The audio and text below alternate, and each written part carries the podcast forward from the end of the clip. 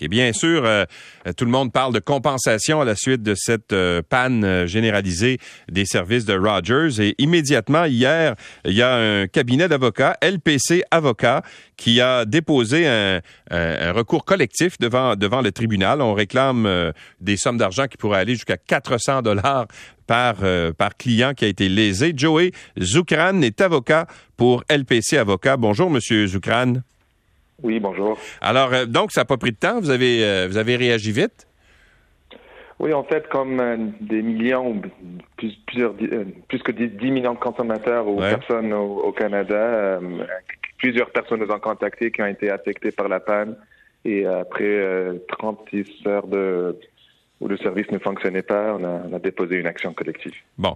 Qui, à qui s'adresse cette action collective-là? Qui pourrait en bénéficier?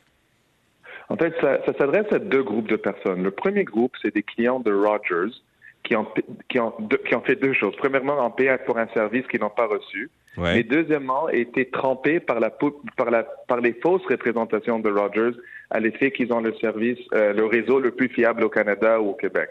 Et Rogers utilisait ce, cette, euh, cette publicité depuis plusieurs années en ce qui concerne la fiabilité du réseau. Euh, et ce qu'on a appris par des courriels internes euh, et par des documents internes de Rogers que le 8 juillet, vendredi matin, la direction de Rogers envoyait des courriels à leur magasin d'enlever euh, ces réclamations de leur magasin tout de suite, c'est-à-dire des réclamations concernant la fiabilité du réseau. Et, et là, euh, ce, comment on fait pour s'inscrire dans le recours collectif et combien ça pourrait rapporter à chaque client? Donc, au Québec, vous êtes automatiquement inclus dans le recours collectif. Vous n'avez aucune démarche à prendre à ce stade. Euh, ce qu'on demande, c'est pour les, la réclamation, euh, en ce qui concerne la, réclamation de la fausse représentation, on demande 200 dollars par personne, incluant les, le chef de dommages punitifs.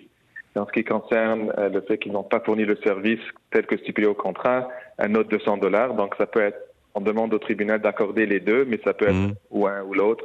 Euh, l'autre groupe que ça concerne, le sous-groupe, c'est les gens qui ne sont pas clients de Rogers, mais par exemple qui étaient à l'épicerie euh, vendredi après-midi et qui n'ont pas pu utiliser leur euh, carte débit ou qui attendaient recevoir un virement Interac euh, et qui n'ont pas reçu.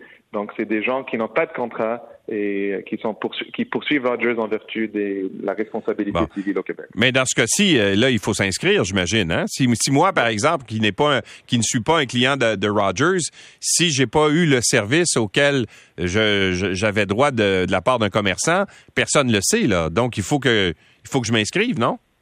donc, très bonne question. Euh, vous êtes euh, toujours, ils sont automatiquement inclus dans euh, s'il est autorisé par le tribunal. Ils ne doivent pas s'inscrire, mais si éventuellement il y a un jugement, un règlement, ils devraient déposer des, des, réclamations. Donc, c'est un peu différent. ils sont automatiquement inclus, mais il faudra prouver leur réclamation ou déposer une réclamation éventuellement. Donc, ici, les gens concernés veulent s'inscrire sur notre site web pour être, pour, pour, être informés des développements du recours. On les invite de faire. Euh, le site web, c'est lpclex.com. Baroblique Rogers.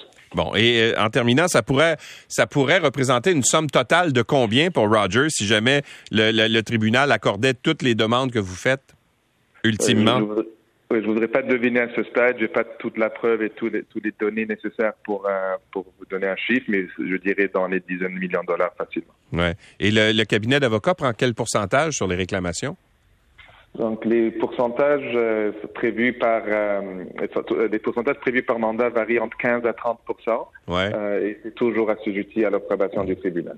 D'accord. Et donc euh, c'est la, la, la, fameuse phrase est vraie celui qui fait le plus d'argent dans un recours collectif généralement c'est le cabinet d'avocats, n'est-ce pas? Ben, je, je, les avocats, euh, vous rentrez dans un autre débat, mais ils prennent des risques. Il y a des dossiers qu'on gagne, il y a des dossiers qu'on perd.